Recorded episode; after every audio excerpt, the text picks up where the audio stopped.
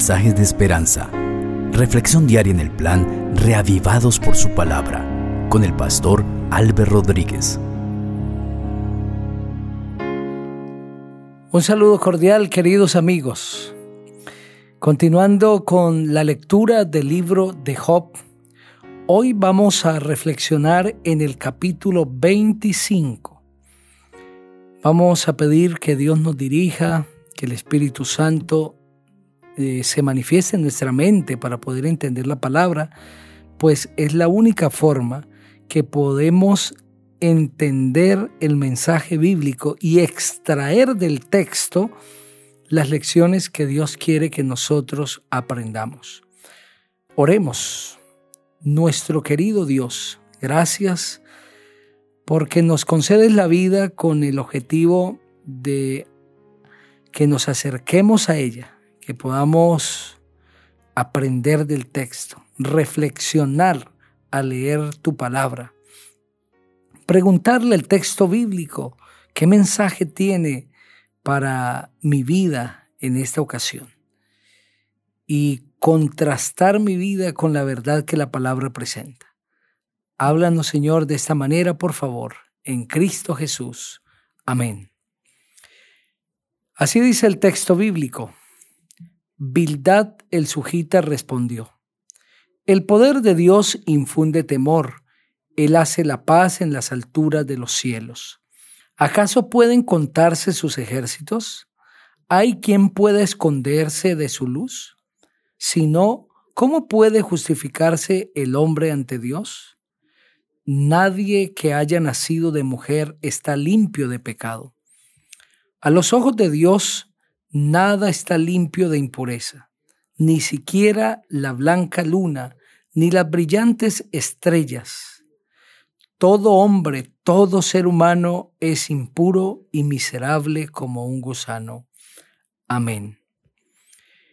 Esta es la tercera y última reprensión de Bildad a Job. En ese capítulo se resaltan dos temas principales. El primero es el poder y la soberanía divina, el poder de Dios cómo actúa de una manera soberana, regia, que Dios tiene el control, Él sabe lo que hace.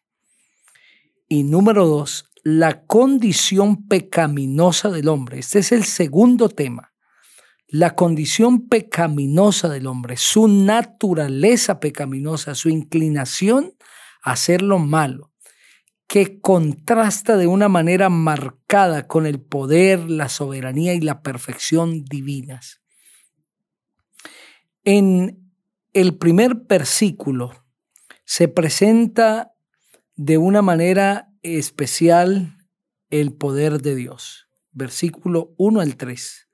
El poder de Dios infunde temor, Él hace la paz en las alturas de los cielos y allí hay unos interrogantes. ¿Acaso pueden contarse sus ejércitos, es decir, sus huestes celestiales? ¿Hay quien pueda esconderse de su luz?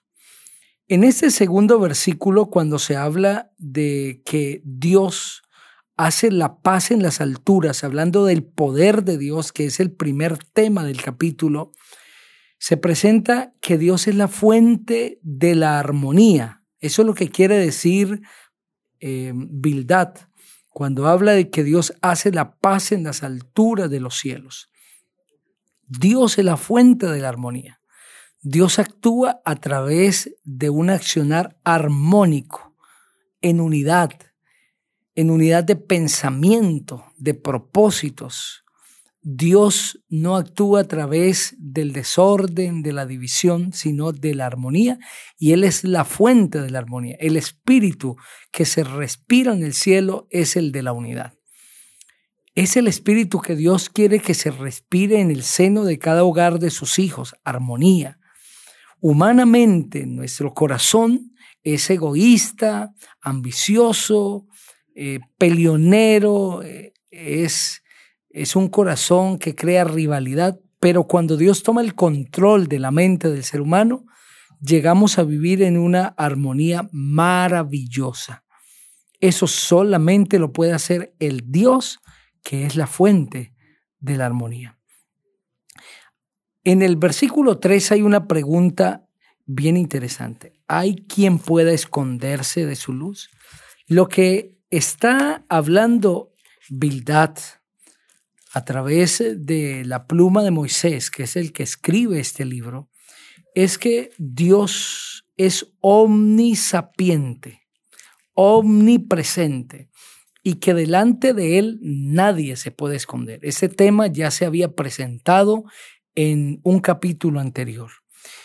Hebreos el capítulo 4, el versículo 13 dice, nada de lo que Dios creó puede esconderse de él, sino que todas las cosas quedan al desnudo y descubiertas a los ojos de aquel a quien tenemos que rendir cuentas. No podemos olvidarnos que delante de Dios nadie se puede esconder y que estamos al descubierto delante de ese Dios a quien debemos rendirle cuentas.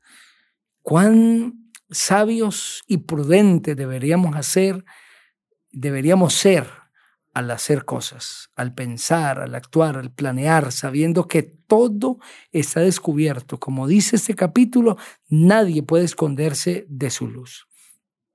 Y ahora, entre los versículos 4 al 6, se presenta el segundo tema principal del capítulo, que es la condición pecaminosa del hombre. Y en este versículo se hace una pregunta, ¿cómo puede justificarse el hombre ante Dios? Y la respuesta es, no se puede justificar. El hombre no puede justificarse ante Dios, somos justificados por Dios. Eso es lo que presenta el libro de Romanos. En el capítulo 3, el versículo 23 hasta el 25, que el hombre no se puede justificar porque cayó porque está en una condición pecaminosa. El versículo 23 dice, por cuanto todos pecaron y están destituidos de la gloria de Dios, pero son justificados gratuitamente por su gracia mediante la redención que proveyó Cristo Jesús, a quien Dios puso como sacrificio de expiación por medio de la fe en su sangre. Esto lo hizo Dios para manifestar su justicia, pues en su paciencia ha pasado por alto los pecados pasados. El hombre no se puede justificar delante de Dios, no se puede declarar justo. Es lo que dice el texto bíblico. No se puede declarar sin pecado porque estamos en una condición pecaminosa, estamos revestidos de una naturaleza pecaminosa. La única manera es que Dios nos justifique y justamente lo que confirma el versículo 4 en la segunda parte. Nadie que haya nacido de mujer está limpio de pecado. El salmista en el Salmo 51 declara la misma verdad en el versículo 5, cuando expresando que desde su nacimiento ha, eh, ha estado en pecado, que fue concebido en pecado, dice, mírame, yo fui formado en la maldad y mi madre me concibió en pecado. Lo que quería decir el salmista es que el hombre nace con una condición pecaminosa. Y es lo que dice también Bildad. Nadie que haya nacido de mujer está limpio de pecado.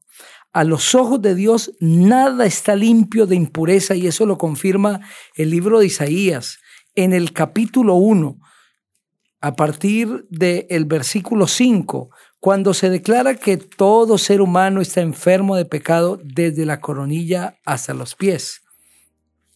Así lo declara el profeta Isaías, capítulo 1 de Isaías, versículo 3 al 5. Noten lo que dice. Hay gente pecadora, pueblo bajo el peso de maldad. Ay, simiente de malvados hijos corrompidos que han abandonado al Señor. Han provocado la ira del Santo de Israel, le han dado la espalda. ¿Por qué quieren ustedes ser castigados todavía? ¿Van a seguir siendo rebeldes? Tienen toda la cabeza enferma y todo el corazón adolorido. De la punta del pie a la cabeza no tienen nada sano. Todos, todos son heridas, hinchazones y llagas que nadie ha curado, ni vendado, ni limpiado con ungüento. Lo que está diciendo aquí el profeta Isaías es lo mismo que hemos leído en este capítulo. El ser humano tiene una condición pecaminosa. Nadie está limpio delante del Señor. Necesitamos que Cristo nos justifique porque no nos podemos justificar. Querido amigo, ese tema, el segundo tema principal del capítulo debe quedar claro. Todos nosotros estamos en una condición pecaminosa y necesitamos que Cristo nos justifique. La única manera de ser limpios de pecado es ir a Jesús. Y ahora como dice Romanos 8.1, cuando vamos a Cristo no hay condenación porque estamos en Jesús. Busca a Jesús, entrega a Él tu corazón y serás limpio de pecado. Ora conmigo, Padre, gracias por tu palabra. Enséñanos, Señor, cada vez más a creer en Jesús, a depender de Él y a entender que solo Él nos puede justificar. En Cristo Jesús. Amén. El Señor te bendiga